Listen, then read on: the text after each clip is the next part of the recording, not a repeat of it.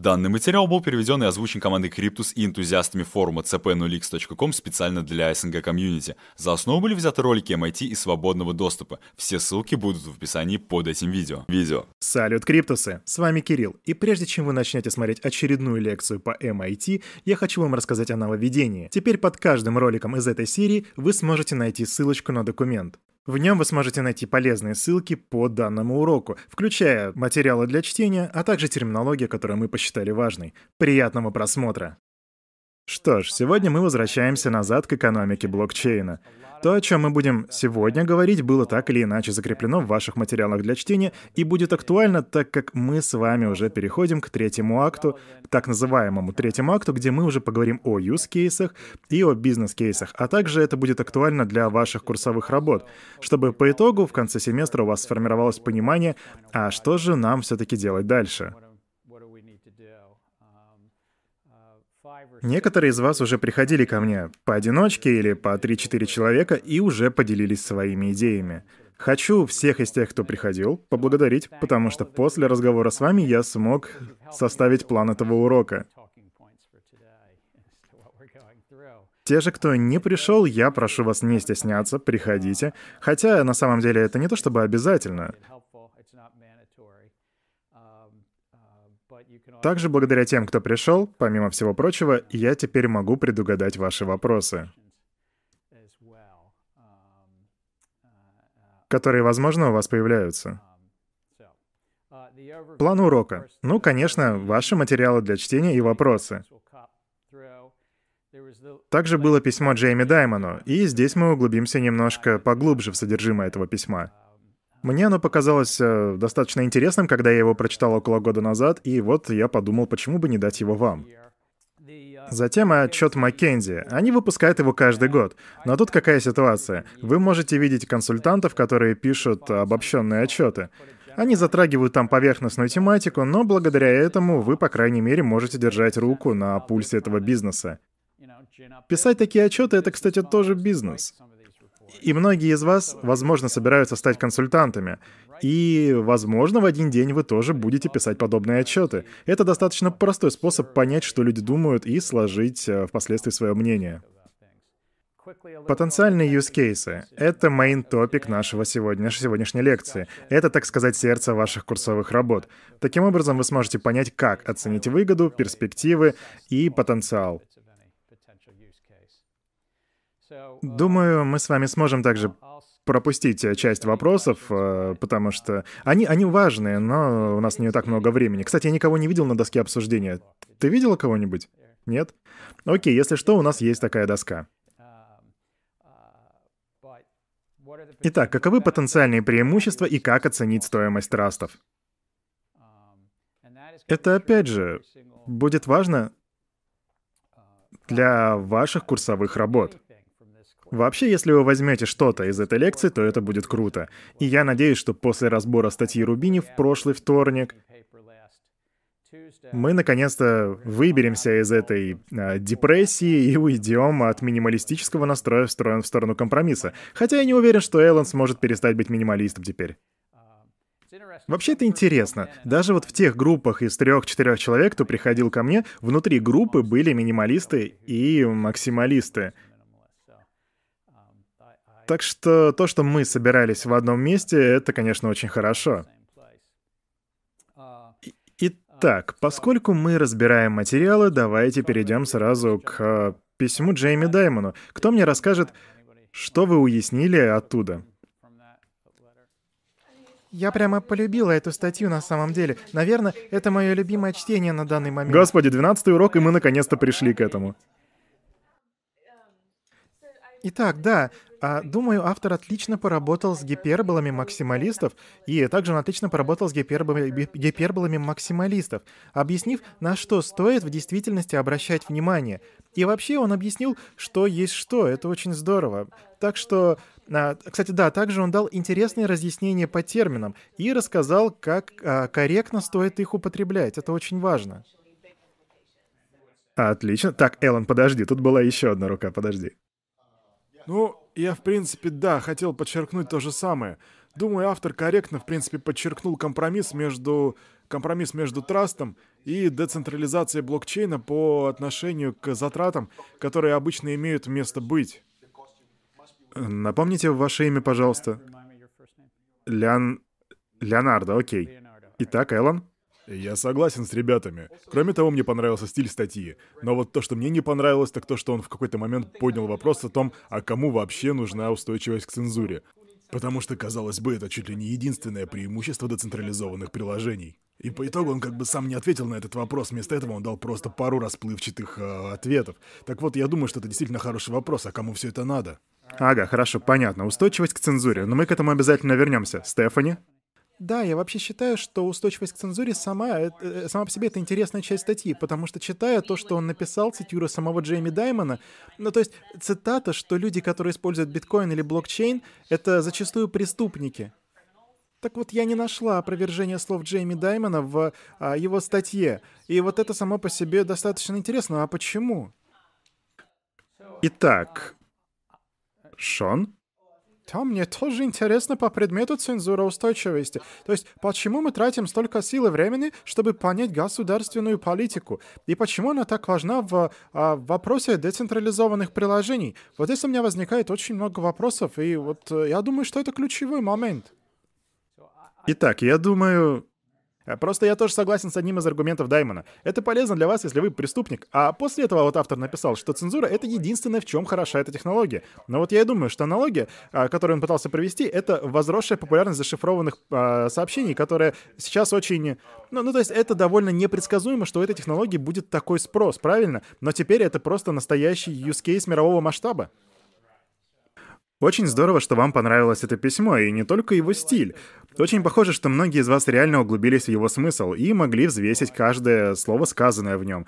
И вы отмечаете, что он заканчивает его цензуроустойчивостью и при этом не развивает тему дальше. Ну то есть, а что все это значит-то? Это интересный момент, и я думаю об этом в двух направлениях. Это личное, ведь каждый из нас может быть заблокирован за что-то. Таким образом, мы можем, допустим, не получить сервис. Ну вот еще, например, мы не получим кредит, даже если мы можем быть э, платежеспособными. В очередной раз представьте себе тут Uber. Если бы там была цензура, то мы могли бы получить отказ в поездках навсегда. Вот кто из вас всегда ставит 5 баллов в Uber, потому что боится, что в один прекрасный день, а, если он поставит 3 звезды, то просто ему дадут бан? Я не знаю, как вы делаете, но я лично всегда ставлю пятерочку.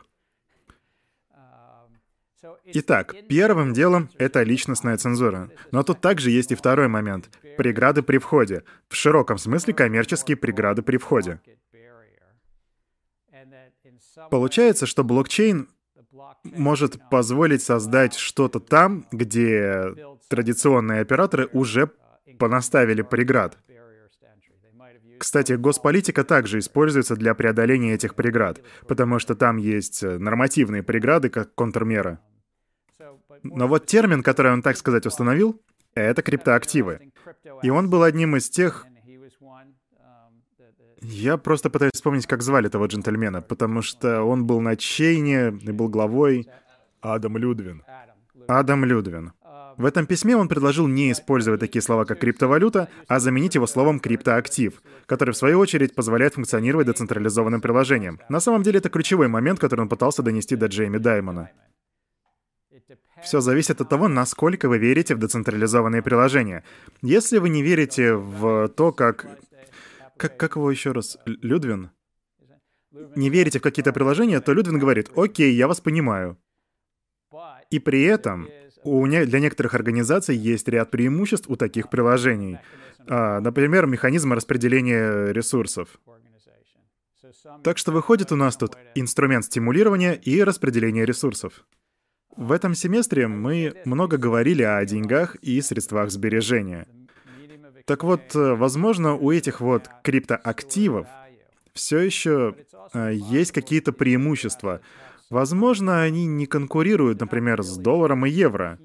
Но как раз-таки, может быть, они конкурируют с... Кстати, где мой друг геймер? Скины, верно? Напомни мне свое имя, пожалуйста. Майк, я теперь всегда буду смотреть вправо, когда... В общем, это может быть стимулом и даже соревноваться с а, вот этими вот игровыми скинами. То есть это было типа, мистер Даймон, не думайте тут о конкуренции с евро и долларом, потому что возможно, что это как раз-таки не так. Тут скорее речь идет о децентрализованных приложениях. Кэлли? Дополняя ваши слова, он сказал, биткоин — это капитализм в чистом виде, и вы должны полюбить его за это. Да, он говорит, что вы должны полюбить капитализм и биткоин, и то, что банки никуда не денутся, потому что, возможно, им придется остаться.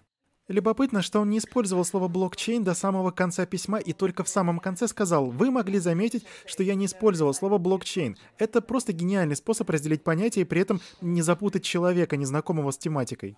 Похоже, я не настолько гениален, потому что умудрился назвать курс блокчейн и деньги.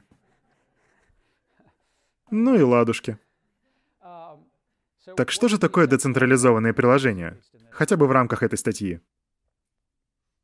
Кто-нибудь начнет? Келли? Но там, по сути, просто сказано, что они позволяют приложению функционировать без централизованных посредников. То есть нам не нужен централизованный посредник. Это то, что люди так хотели сделать в 90-х и там же потерпели неудачу. И интернет стал способом децентрализованного распределения пакетов информации, несмотря на то, что сам интернет не, он не децентрализован, о чем, кстати, мы с вами говорили на прошлой лекции, если вы помните. Но у нас децентрализованные приложения, и автор использовал широкое определение, а не просто как что-то пространное на базе эфириума со смарт-контрактами. То есть он отнес биткоин к децентрализованным приложениям, понимаете? То есть это общий, очень, широкое, очень широкий смысл этого слова. Это новая модель создания, оперирования и финансирования сервисов программного обеспечения. Об этом также писала Кристина Каталини, что, возможно, мы тут видим новый способ финансирования разработки программного обеспечения. Собственно, способ собрать немного денег с передачи данных до еще момента реализации самой передачи данных. Такая система стимулов, по сути. И затем он рассказал о двух структурных компромиссах э, дизайна. Сам дизайн блокчейна подразумевает некоторые сложности и некоторую добавленную стоимость, будь то стоимость вознаграждения за майнинг или, например, добавленная стоимость за безопасность э, данных. То здесь нужен компромисс, который сможет вывести вас из минимализма, показав, что тут есть некоторые преимущества. И мы поговорим об этом еще через э, примерно минут 10. Далее у нас тут устойчивость к цензуре, и я буду говорить своими словами, а не его. Я реально считаю, что здесь и есть индивидуальная цензура, а также широкая цензура по рынку. Вопрос в том, есть ли преграда для входа в нынешнюю систему, которая, по сути, подрывает экономическую активность? Повторюсь, в широком смысле. Я думаю, что автор не довел статью до логического конца. Я тут скорее даже соглашусь с Элленом. Было бы здорово, если бы он э, уделил еще пару абзацев или страницу этой теме. И я повторюсь, тут вопрос не в индивидуальных барьерах, а скорее в барьерах огромного количества рыночных структур. Очень часто централизованные учреждения обладают некоторым сетевым эффектом. То есть порой очень сложно ворваться внутрь системы только из-за того, что на входе в этот коллектор стоит какой-то централизованный элемент. Вот, например, как вы сможете совместить Facebook? Ведь он же может подвергать цензуре некоторую стороннюю рыночную деятельность. И тут мы плавно переходим к отчету McKinsey. Есть кто-нибудь, кто что-нибудь усвоил оттуда?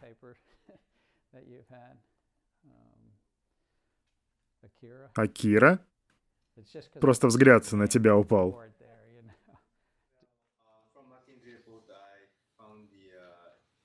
Говорит неразборчиво издалека.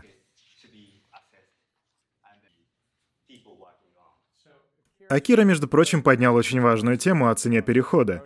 И мы написали целую статью на эту тему. Это последний раз, когда я о ней говорю, но еще раз. У нас есть совместная статья, которую написал Саймон, Джонс, Нихан, Майкл, Джон и я. В общем, это последний раз, когда, хотя мы уже три раза об этом говорили, последний раз, когда я возвращаюсь к этой тематике. Просто в этой статье как раз и была затронута тема цены перехода.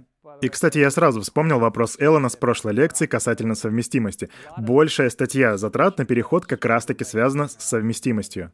Если вы, например, большая компания и думаете о переходе на блокчейн, приватный или общедоступный не имеет значения. Но имеет значение, как она будет коммуницировать с уже существующей сетью.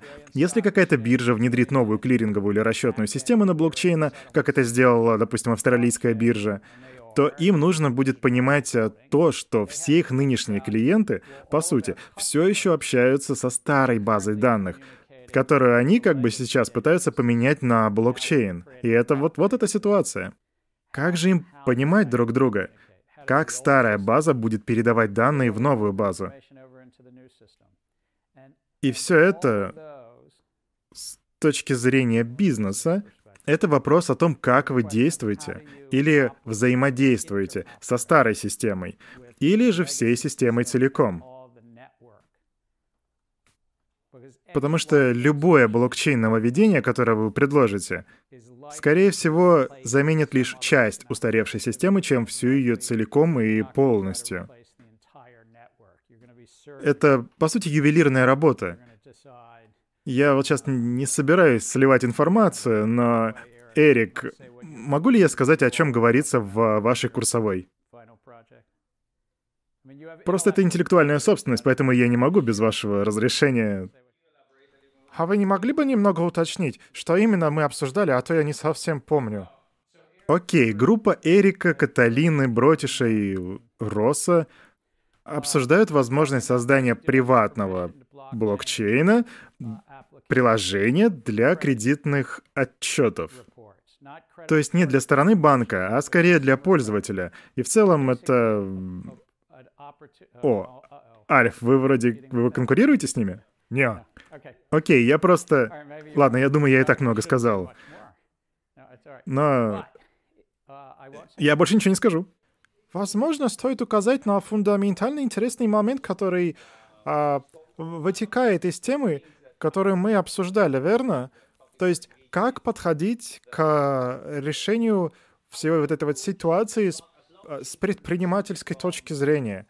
То есть, возвращаясь как бы а возвращаясь к письму, как его... Я, я забыл, как его зовут. Напомните имя, пожалуйста. Джейми Даймон. Да-да, Джейми Даймона. Так вот, мы пытаемся избавиться от посредников и получить экономическую выгоду из совершенно иной парадигмы, которая оправдывает затраты на переход на, на как ее, децентрализацию. Так вот, с предпринимательской точки зрения, мы по итогу пытаемся получить выгоду от такой реализации, когда ты не заменяешь одних посредников другими. Таким образом, вам придется проявлять как бы а, творческий подход. То есть а, подход, чтобы одновременно и снизить расходы, и при этом не забывать о том, что вам стоит а, оказаться в плюсе. Итак, Эрик говорит, что если вы замените одного посредника другим, то останетесь ли вы в плюсе с коммерческой точки зрения? А ответ — да, если будут предложены более качественные услуги, более низкие структурные затраты и меньшая экономическая рента. То есть в моем случае я бы не сомневался в себе. Я бы сказал, что мы могли бы такое сделать. В вашем случае... И я извиняюсь за то, что опять ссылаюсь на это, потому что мы можем... Может быть, тут есть другие группы с таким же проектом.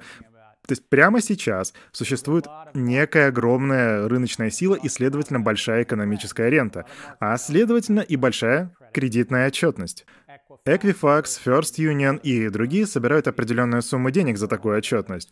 Например, тут в США это настоящий use case, потому что когда вы устраиваетесь на работу, значит кто-то проверит ваш кредитный отчет. Если вы покупаете себе машину и берете на нее автокредит, на самом деле я, я так можно подумать, что каждый из нас получает кредитный отчет по несколько раз в год. Иногда мы даже сами этого не знаем. Возвращаясь обратно к совместимости и стоимости перехода, просто чтобы собрать все вместе, как бы вы убеждали банки принимать... Я, я думаю, я назову это проектом Эрика, если вы не против, там их 4, 4 человека, но все же.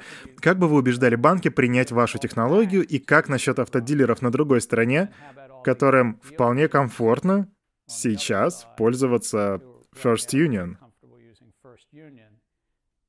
Все они, возможно, переплачивают, и есть какая-то жирная прослойка экономической ренты, но тогда им предстоит столкнуться с затратами уже на переключение, о которых, кстати, упомянула Акира. Что же касается совместимости, я верю, что тут можно добиться успеха, если а, не пытаться полностью изменить весь поток данных. Вам стоит понимать, когда кусок, который вы пытаетесь откусить, слишком большой для того, чтобы его проглотить. Каталина?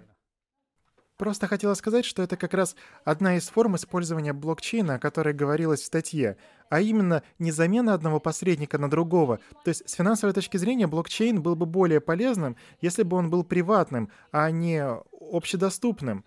Потому что э, всякие финансовые учреждения, как выяснилось, выяснилось на практике, охотнее работают с таким вот э, типом блокчейнов, когда... А, ну вы поняли. По сути, Каталина, ты говоришь, что более успешным было бы использование технологий без попыток, так сказать, разрушить комьюнити, вне зависимости от э, того, что это за экосистема. Ну, может быть, это какой-то бизнес, бизнес-комьюнити. И делать это все на приватном блокчейне. Мы, кстати, еще поиграемся с этим тезисом чуть позже. Келли?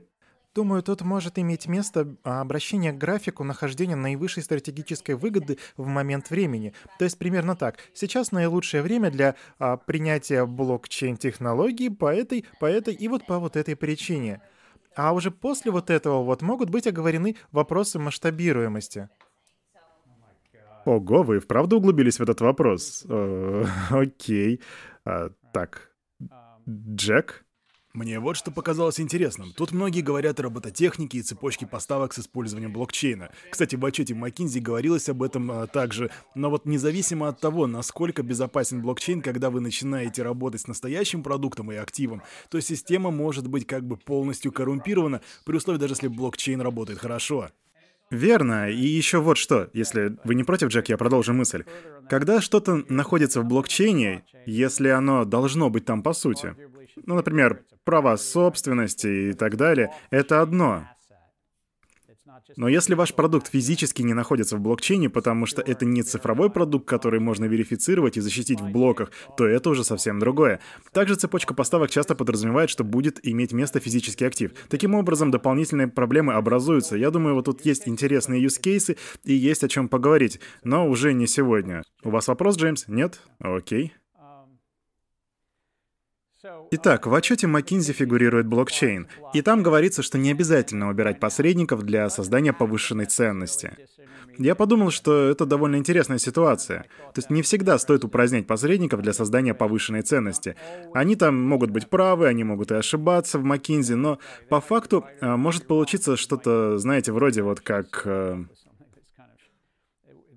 как вот... Э, как Каталина, по-моему, говорила. Или кто-то сказал, я не могу сейчас вспомнить. Но кто-то упомянул график времени. То есть краткосрочная выгода может быть решающим фактором. Например, на трехлетнем, пятилетнем фрейме. Далее у нас захват ценности. Будьте скептичны и прагматичны. Вам нужно разобраться в деталях. Это как раз э, то, что я прошу вас сделать в ваших курсовых работах. Бросьте себе вызов, бросьте вызов группе, чтобы вы все разобрались в деталях и спросили себя, а что на самом деле мы пытаемся изменить здесь? Какую систему леджеров мы хотим поменять? Да, я понимаю, что это бэк-офис, и что кто-то скажет, «Господи, да это же самая скучная сторона бизнеса». Но это как раз и есть суть блокчейна — управление базами данных и реестрами. И чтобы достигнуть успеха в вашем проекте, вам нужно будет погрузиться в детали и понять, что же на самом деле из себя представляет существующая экосистема.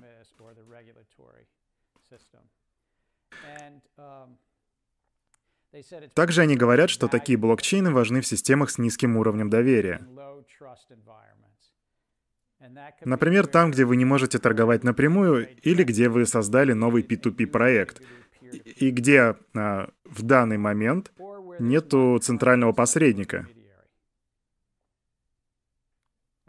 Вы могли бы взяться за это, прямо как вон та смелая группа, которая говорит «я хочу разделаться с TransUnion, а потом взяться за Equifax». Потому что именно эти двое как раз считаются центральными посредниками. Суть в том, что мы на самом деле не торгуем напрямую. То есть, когда я прихожу в автосалон и покупаю машину, и, допустим, я хочу взять ее в кредит, то они там хотят удостовериться, что могу ли я, в принципе, выплатить этот треклятый кредит. Да. Просто момент, вы... Ну, когда вы говорите, что сейчас не можете торговать напрямую, но ведь очень часто люди торгуют и без посредников. Оно ведь бывает ситуации, когда посредники могут быть полезны. Ну вот, э, то есть как вот, э, вот эти сельскохозяйственные рынки, например. Вы, наверное, говорите о сельском хозяйстве. Да, и причем то, что находится в удаленных уголках мира, и где они все объединены в сеть. То есть у них там, по сути, нет доверия. Такая вот система, она реально существует. Так что блокчейн был бы, наверное, полезным вариантом, вариантом для таких организаций, ведь у них там есть интернет. То есть совсем не обязательно смотреть только на а, финансовый или, регуляторный центр.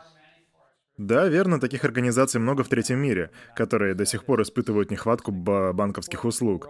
Мы уже говорили об этой ситуации ранее, но э, согласно статистике Всемирного банка за 2017 год, половина африканских стран к югу от Сахары не охвачена банками. Но половина этой половины имеет интернет на телефоне. Так что да, тут ситуация может поменяться.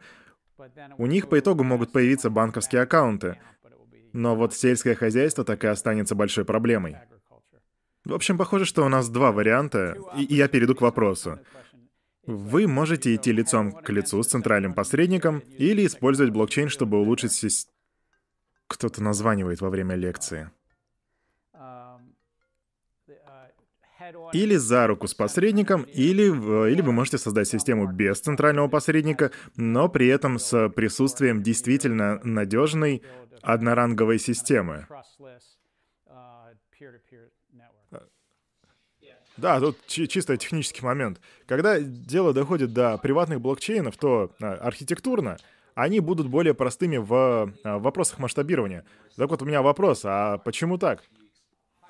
Будет более масштабируем? А, да, понял.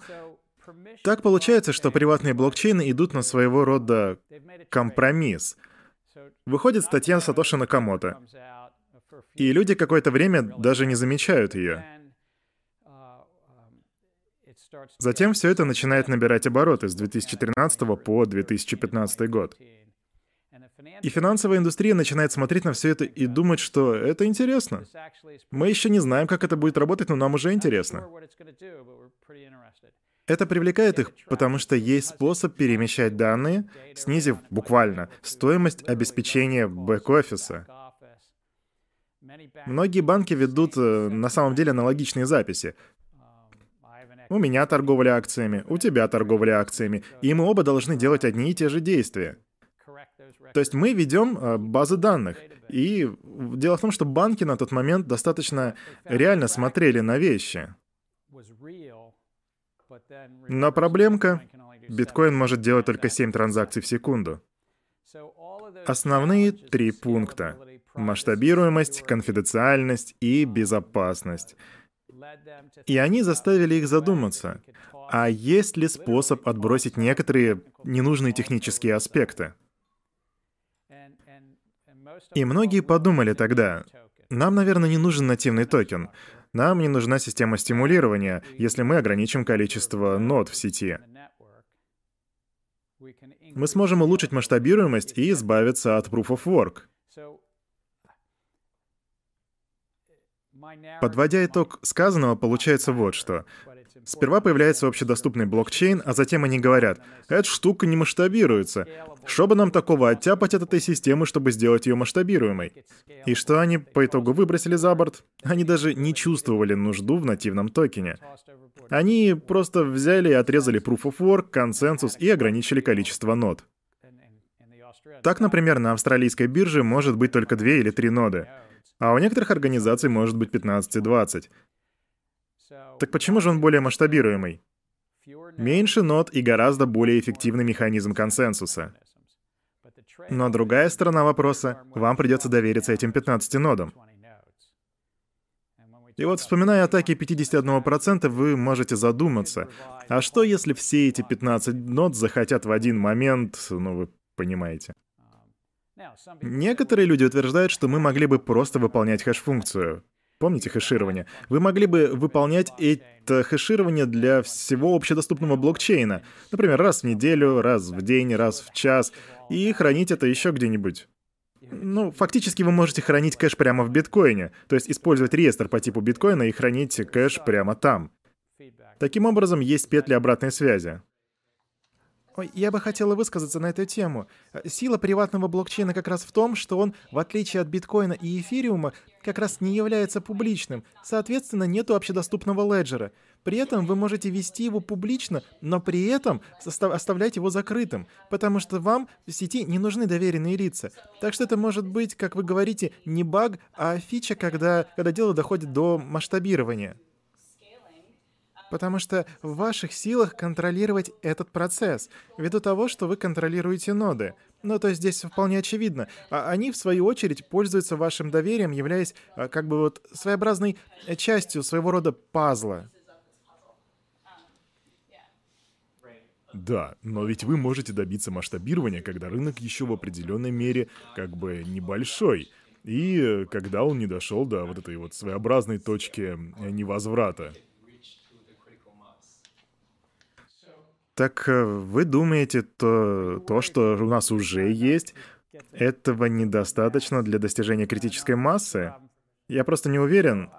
Итак, эм, приватный и общедоступные блокчейны оба могут быть открыты для публики. Миллионы людей могут использовать приватный блокчейн, но только 15 нод смогут э, вносить в него какие-либо данные. Таким образом, вам нужно решить, у кого есть право только на чтение, и у кого есть право на чтение и внесение. Но даже если все будет иначе, то он все еще может оказывать определенный сервис. Например, передачу да, данных или еще какие-нибудь услуги. Более того, здесь может быть даже определенный дополнительный список тех, кто может пользоваться этими услугами. Обычно, чтобы пользоваться сервисом, вы должны прочитать данные, но также можно установить разграничение и сколько данных может быть прочитано. Извиняюсь, ваше имя?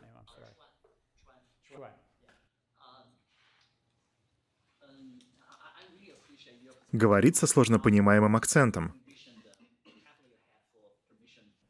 Вы сказали тропинка? Продолжает говорить со сложно понимаемым акцентом. Итак, на вопрос Шуэна вполне можно ответить, но я постараюсь дать вам свое мнение, а потом мы посмотрим.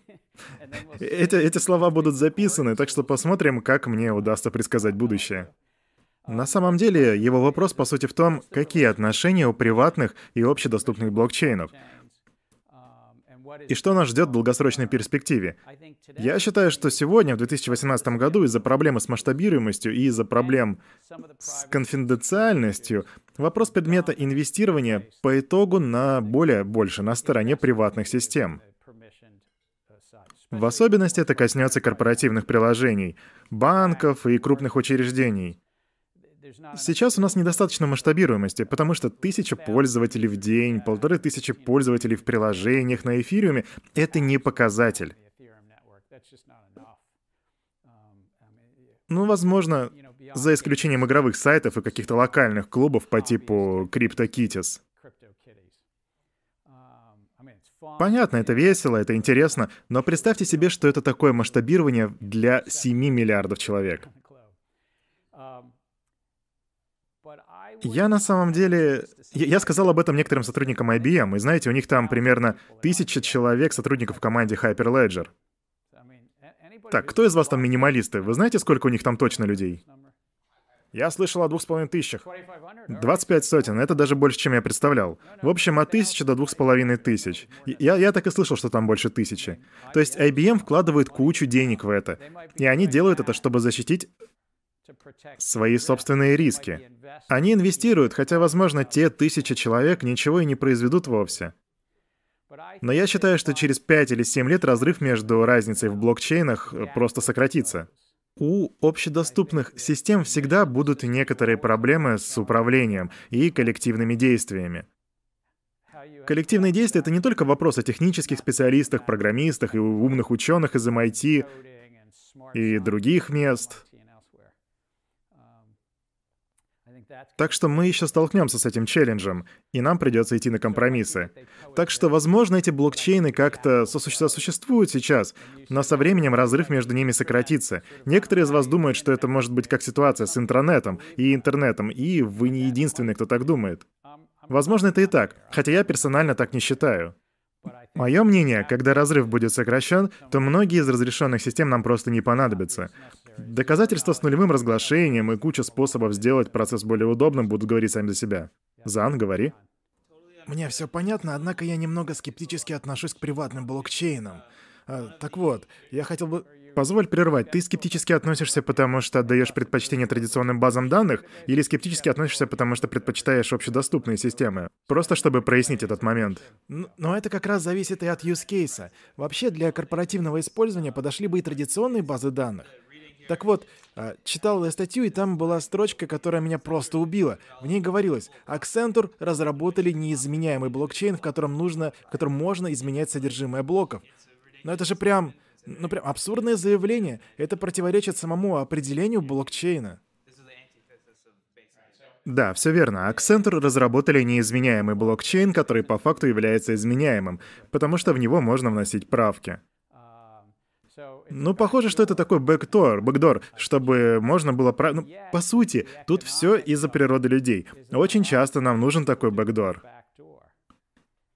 И вот такие вопросы, по сути, являются слабостями, как сказал Нуриэль Рубини. Зачем создавать систему, в которой, если вы потеряли ключ, потеряли приватный ключ, или, может быть, обрушилась пещера, где вы закопали бумажку с ключом, или произошло наводнение, то есть таким образом вы потеряете свои активы.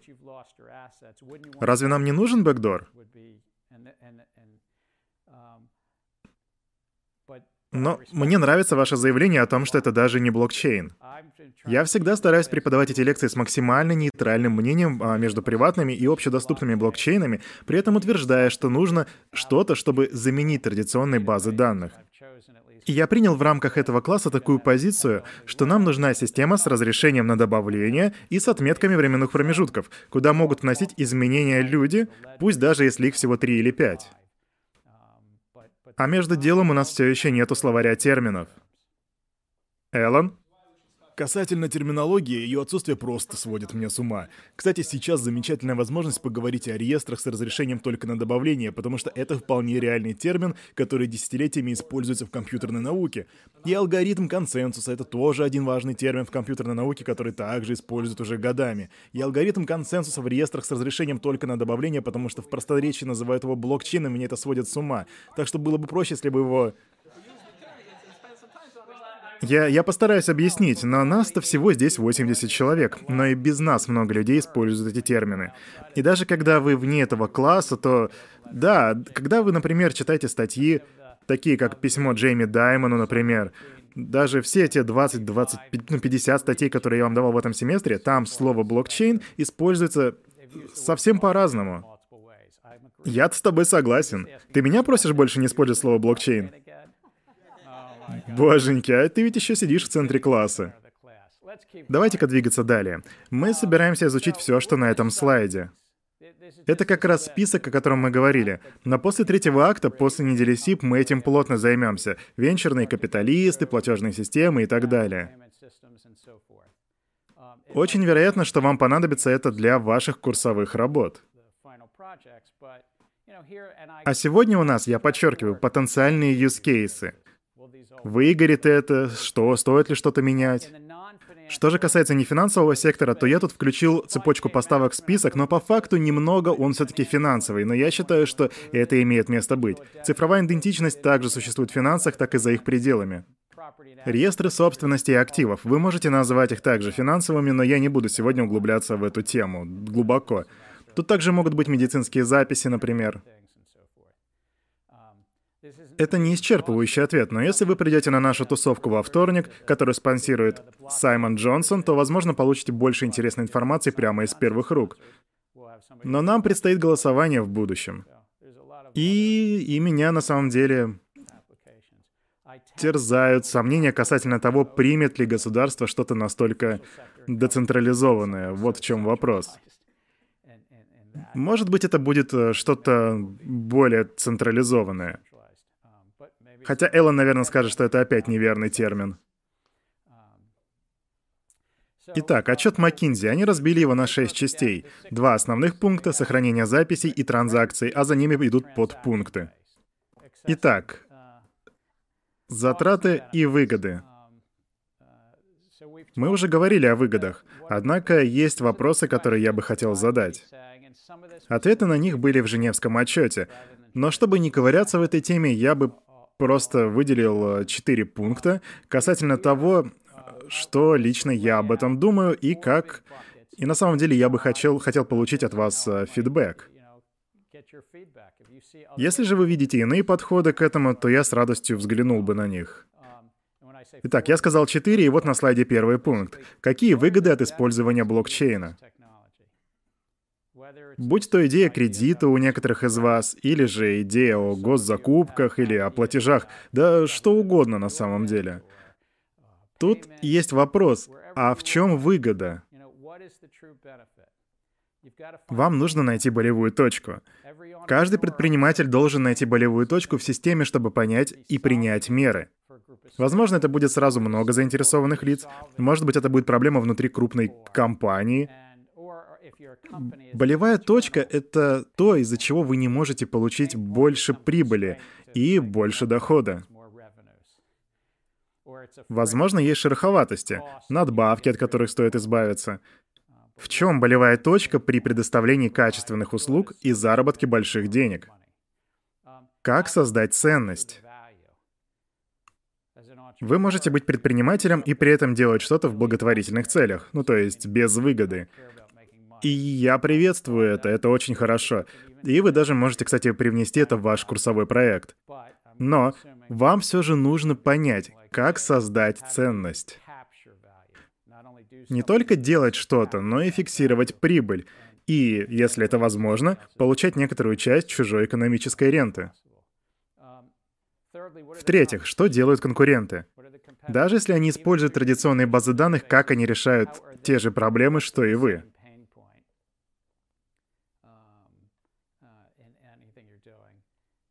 Почему решение на блокчейне будет выгоднее? Или, как хотел бы Эллен, чтобы я сказал, распределенный реестр с протоколом консенсуса с разрешением только на добавление?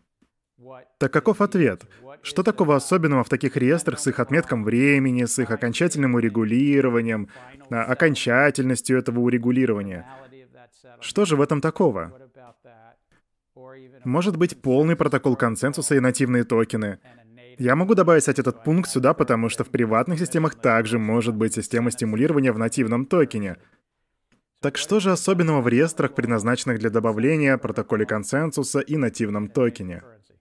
Я справляюсь? Да, мне очень нравится. Вам стоит употреблять эти термины постоянно. Господи. В общем, тут суть. Мы с вами тут говорим о ваших курсовых проектах, а между прочим, было уже собрано 28 миллиардов долларов на первичных размещениях монет, и еще несколько миллиардов были привлечены прямым вечерным капиталом. Так что теперь это уже около 30 миллиардов долларов. Понятно, что все эти плоды еще не зрелые, но они скоро созреют, и многие венчурные капиталисты уже говорят «погоди, погоди, мы тут только что прошли стадию ажиотажа». Какие болевые точки? Как вы создаете ценность? В чем вы соревнуетесь? Зачем вам нужны реестры с разрешением только на добавление, протоколы консенсуса и, возможно, нативные токены? Я просто хотела немножко продолжить тему об Accenture. Я надеюсь, вы не будете рассказывать про терминологию. Нет, хорошо. В общем, мы же тут говорили про Accenture.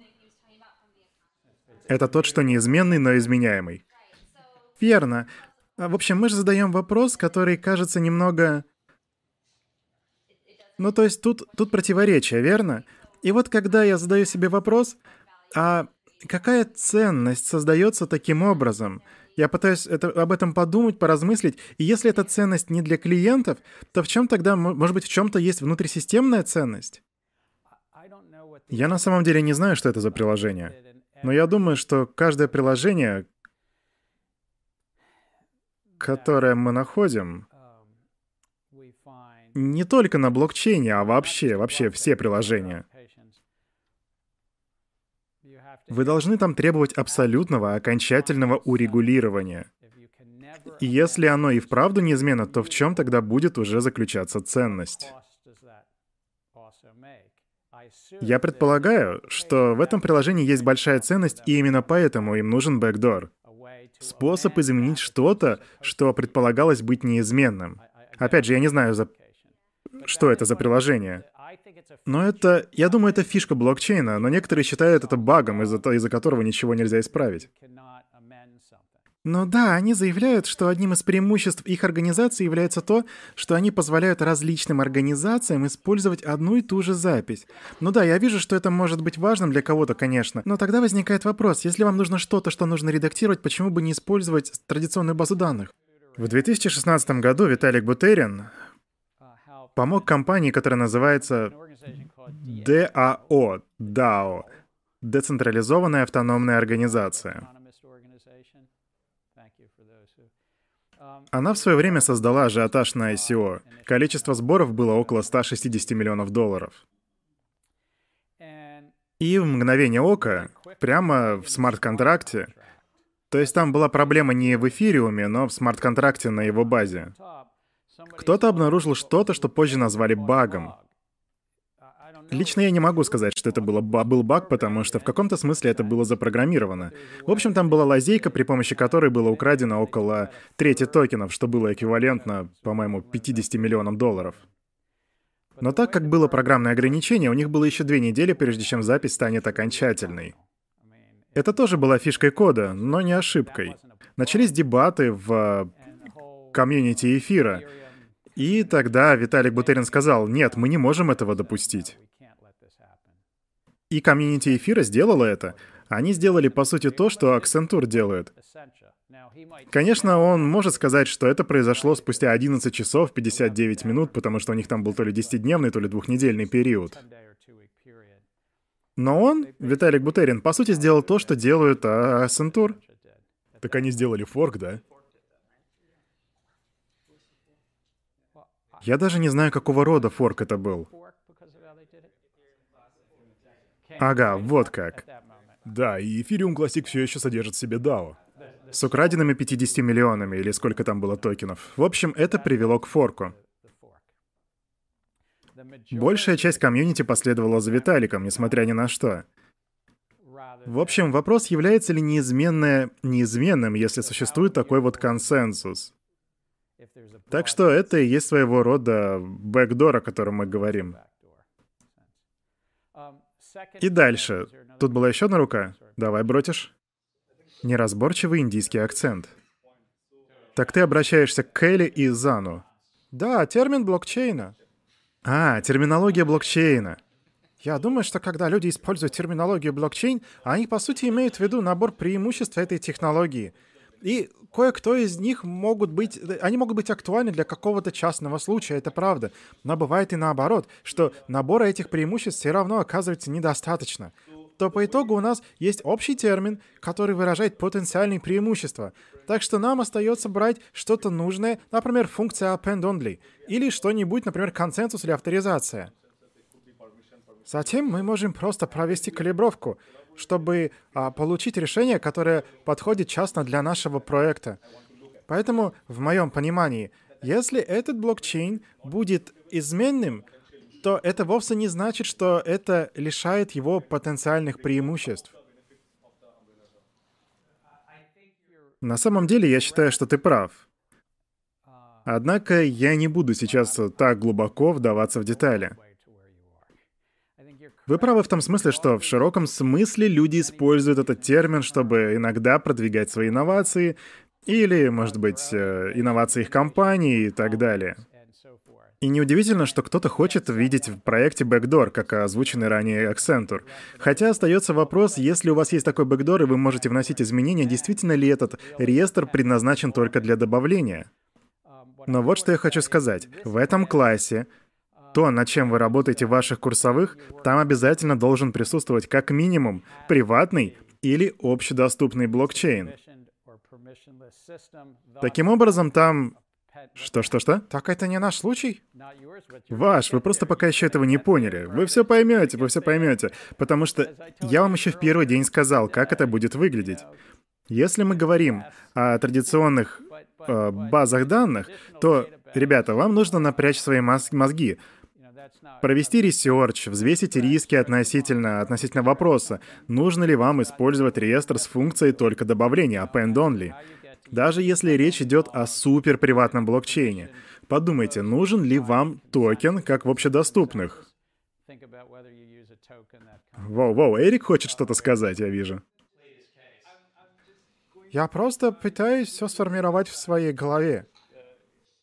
Тогда поторопись, нам нужно двигаться дальше. Тут просто две расходящиеся точки. Как Бротиш и Эллен? Ну да, я согласен с Бротишем. То есть ты принимаешь его точку зрения? Ну, я стараюсь оставаться немножко нейтральным. Потому что тут имеет технич... значение техническая сторона вопроса. У вас есть функция append only в механизме консенсуса, который подразумевает аутентичное использование термина блокчейн. Тогда, наверное, там должен быть нативный токен. Да, разумеется. И вот что тогда будет, если в какой-то момент нужно будет резко изменить или дополнить реестр. Будет ли это уже тем самым блокчейн? Вот в чем мой вопрос. Далее следует неразборчивый индийский акцент.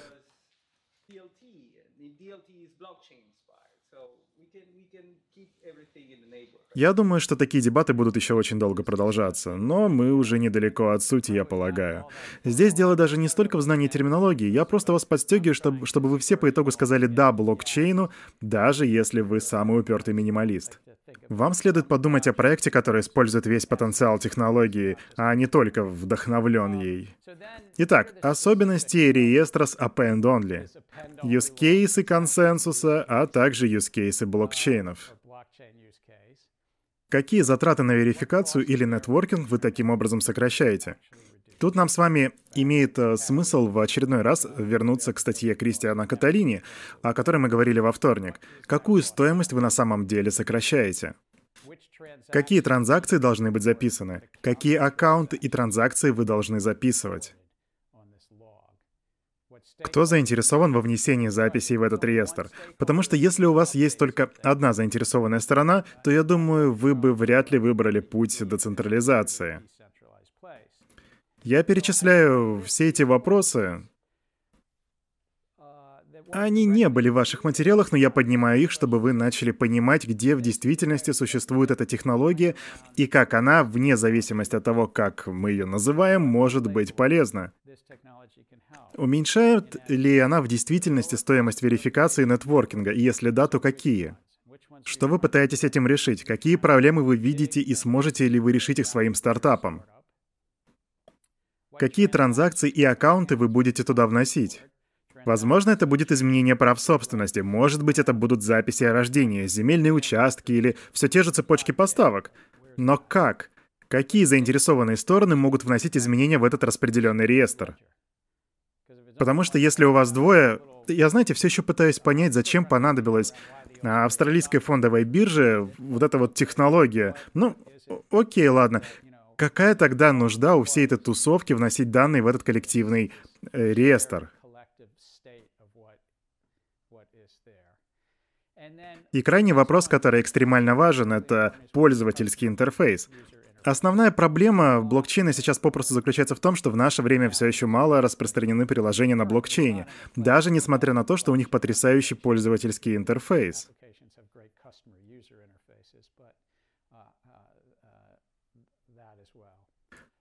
Далее у нас затраты на переключение. Акира упомянул об этом в Женевском отчете и других материалах, но все же, какова же стоимость переключения?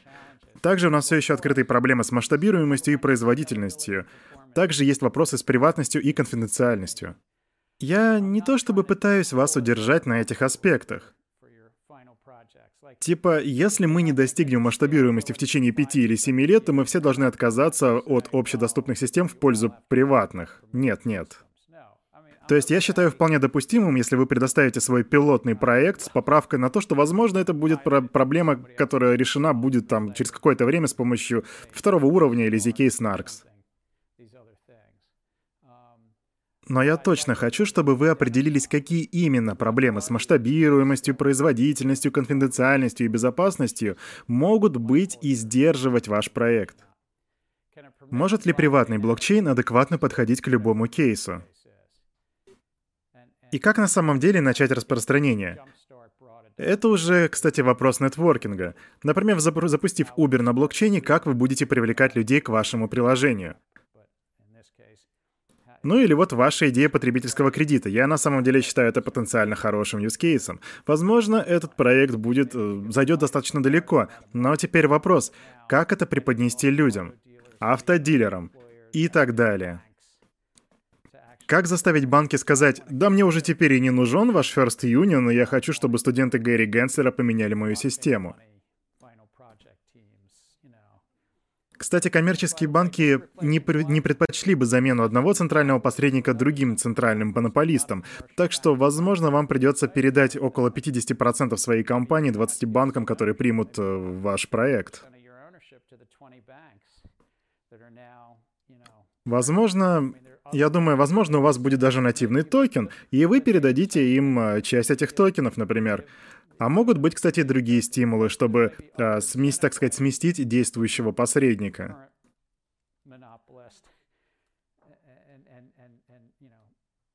Вы знаете, я немного работал на коммерческие банки, и они действительно э, часто ищут варианты избавиться от их агрегаторов и бэк-офиса. Будь то клиринг, э, расчет, биржи, может быть, э, кредитные офисы, как у вас. Но они все очень хорошо понимают. Потому что, потому что они весьма амбициозны и хорошо умеют зарабатывать деньги. Они отлично понимают, что каждая такого рода идея, скорее всего, будет предложена тем, кто еще достаточно мал на рынке и одновременно жаждет большого роста. А значит, он захочет удержаться на этом рынке еще долгое время. Это может быть э, там 5, 10, 15 лет. Так что они так что они хотят, чтобы вы были неотъемлемой частью сервиса. Как, например, Чикагская биржа или типа того. Но они точно не хотят, чтобы вы были такой нодой в этой системе. Но почему бы вам на самом деле не показать им свой проект и систему стимулов? Хватает ли сетевой выгоды? Вот тут у меня ключевые вопросы для компаний, разрабатывающих блокчейны. Это, кстати, не мой слайд, я взял его на кафедре менеджмента нашего института. Это не обязательный материал, но я подумал, а почему бы и нет? Что ты пытаешься сделать? Записать, верифицировать, агрегировать. Это, кстати, материал из осеннего курса. Какую ценность вы хотите получить? В буквальном смысле. Вот весь список на слайде. Контракты, э, разрешения и так далее. И сразу складывается вопрос, а для кого? Клиенты, поставщики, государство, ну и так далее. Этот слайд был сделан на самом деле очень вдумчивыми людьми. Если хотите полностью это прочитать, то там есть ссылочка. Это довольно качественная статья на, 5, на целых пять страниц. Я вот не удержался и прочитал. Выгоды блок блокчейна мы рассмотрели на прошлом уроке, так что я не думаю, что здесь стоит повторяться. Но повторю, что вам стоит об этом думать, о вариантах использования и так далее. Подумайте о стоимости верификации. Куда вы действительно целитесь?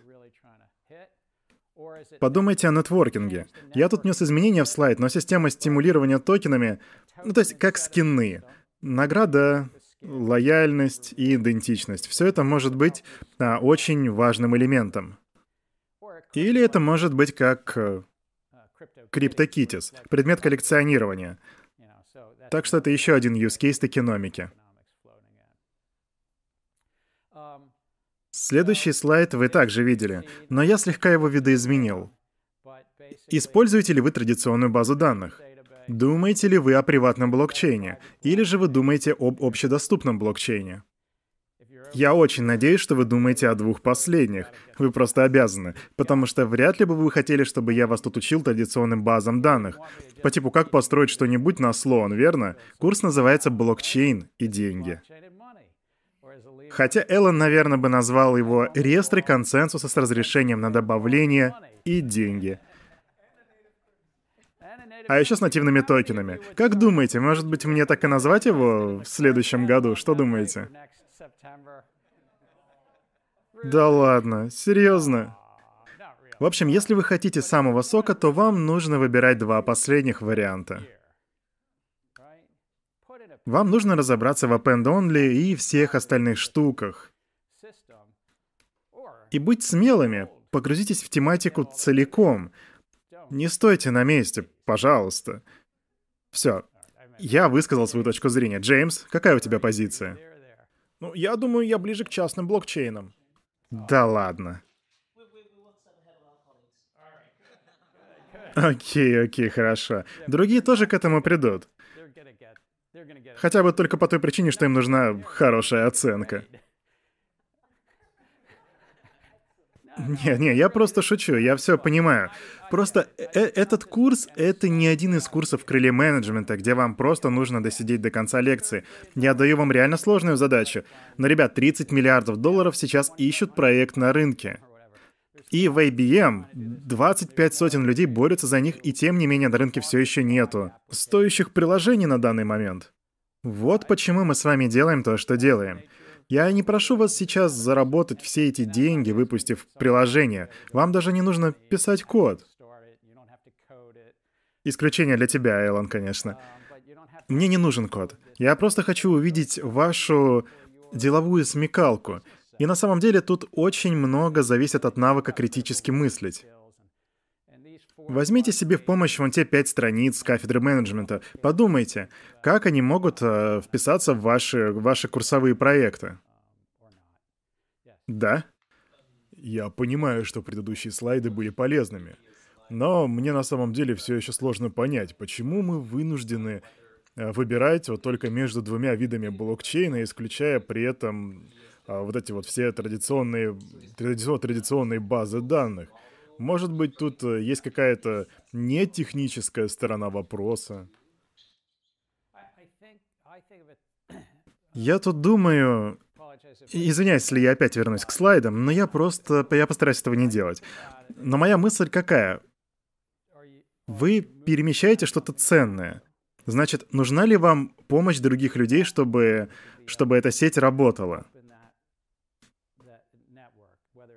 Потому что это одноранговая сеть. Знаете, это могли бы быть 80 или 90 человек из этого класса. Так что вы, может, ну, просто себе представьте. Или давайте все же вернемся к этому пункту, значительная ли тут экономическая рента. Ли тут сильные игроки? Потому что если да, то они наверняка собирают неплохой профит. А значит, что тут есть возможность для вашей технологии, потому что именно она поможет вам вступить в их ряды. Вам не обязательно нужны все фишки распределенного реестра с консенсусом и нативными токенами, но вам нужна будет одноранговая система дохода. Возможно, с помощью такой технологии вы сможете испортить очень многим тусовку. И согласно письму Джейми, Джейми Даймону, есть много моментов, связанных с цензурой. Я, конечно, не знаю, какие проекты у вас на уме. И при этом, если у вас нет ни одного из тех шести пунктов из графы «Цена верификации», то, вероятнее всего, вам не понадобится блокчейн как таковой. И наоборот, если у вас есть что-то, надеюсь, что это не только экономическая рента, ну а, например, там сила на рынке, то, возможно, вам стоит использовать уже децентрализованный одноранговый подход. Вот так вот. Возможно, это будет что-то, где даже не было центрального посредника вообще. Возможно, вам стоит поискать в этом направлении. И думаю, при таких раскладах вам, скорее всего, понадобится нативный токен, а также вам предстоит столкнуться с проблемой э, коллективных действий. Некоторые из наших коллег, Энди Липман и другие из Lab, потратили немало так времени, около года назад, ведя медицинские записи в больнице Бет Израиль.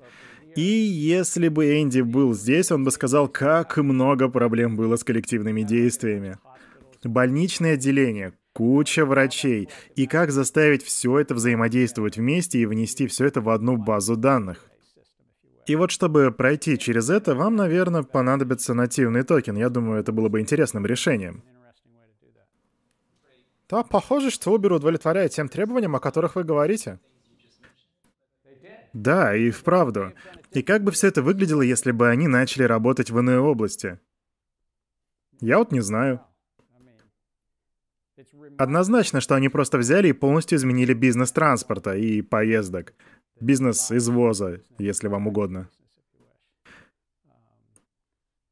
Я на самом деле глубоко убежден, что по итогу изменится та часть нашей привычной жизни, которую мы сейчас даже не представляем.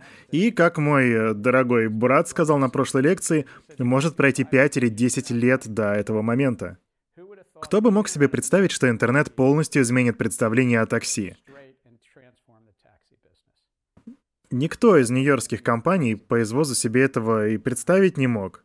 Вот мой брат Роб сказал об этом на прошлой лекции.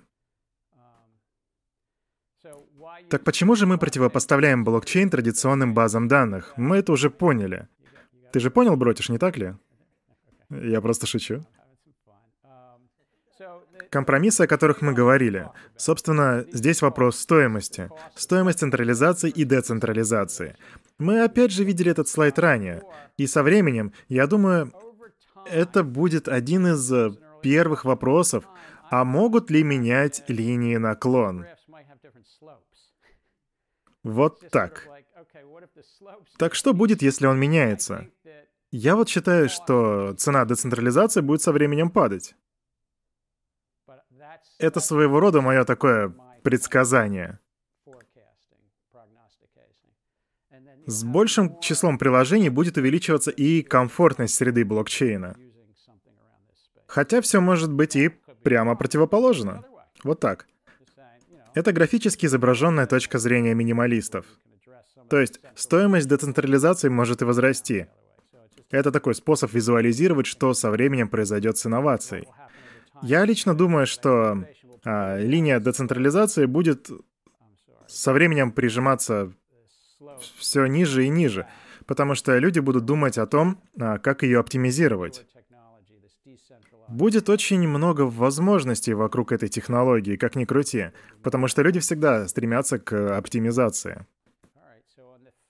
Итак, следующая лекция — платежи. Мы будем очень много говорить об этом. Очень, очень много придется а, разбить ее аж на целых два дня. Но при этом мы разберем, как выглядят э, финансы вне среды блокчейнов —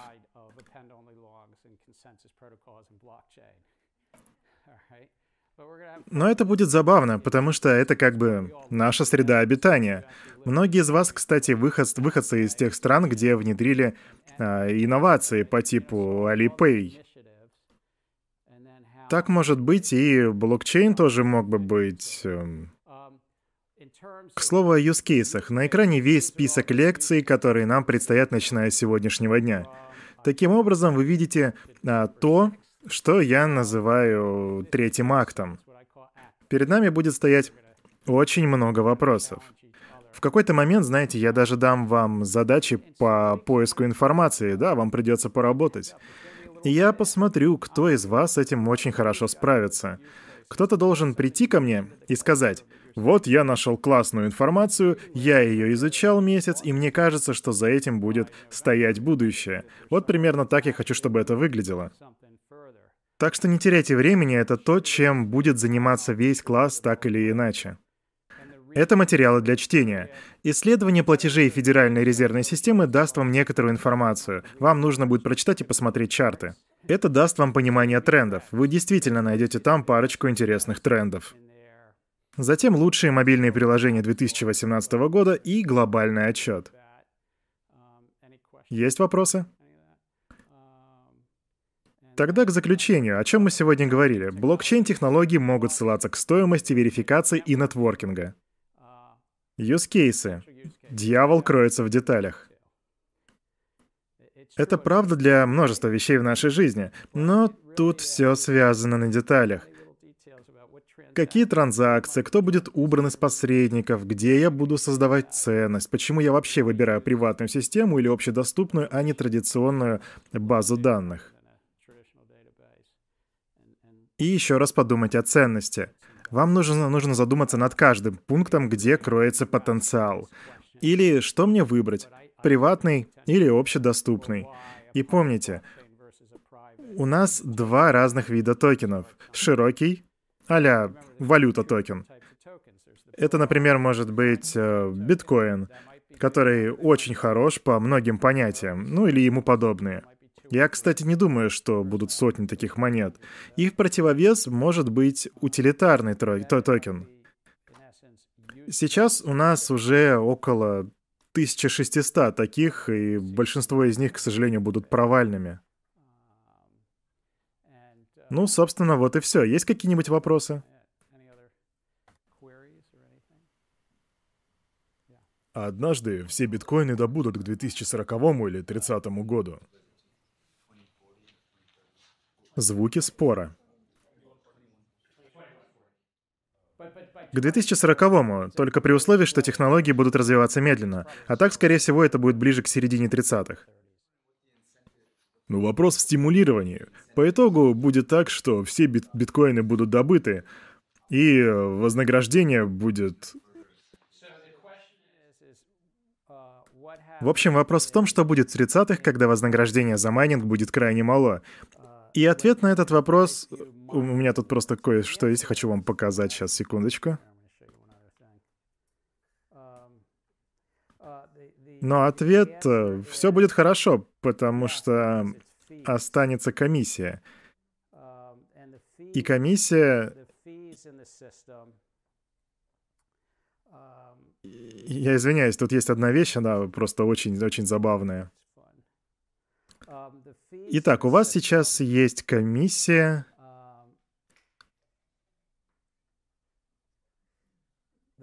Комиссия в системе. Если вы помните, как она взимается. И затем а, вместо вознаграждения за майнинг, то есть э, в, прямо сейчас достаточно у нас как бы небольшие комиссии. Так э, вот, во время каждой транзакции с биткоином вы можете вместо того, чтобы сумма входа и выхода была равнозначной, вы можете сделать так, что а, там будет учтена комиссия. И что же тогда будет в 30 году? В 30 году, я, я думаю,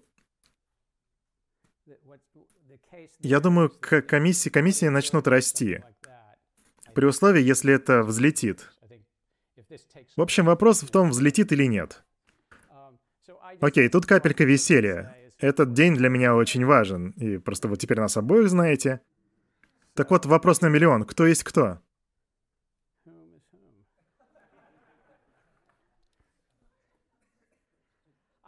Я отправил эту картинку Робу этим утром, потому что сегодня наш день рождения.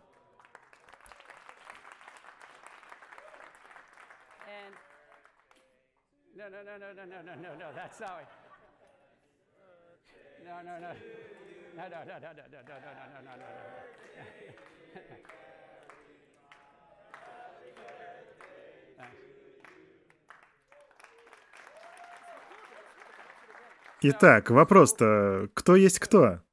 Вы тот, что побольше. Подожди, подожди, в полосочку или нет? Окей, кто голосует за футболку в полосочку? А кто за белую? В общем, отправил я это Робу сегодня, отправил своим трем дочерям и даже своей подружке. И спросил всех, кто есть кто. Так, в общем, у всех разные мнения. Я вообще в полосочку. Но Роб сказал, что он понятия не имеет, кто есть кто. Нам по три года на этой фотографии. В общем, мы подурачились. Всем до свидания.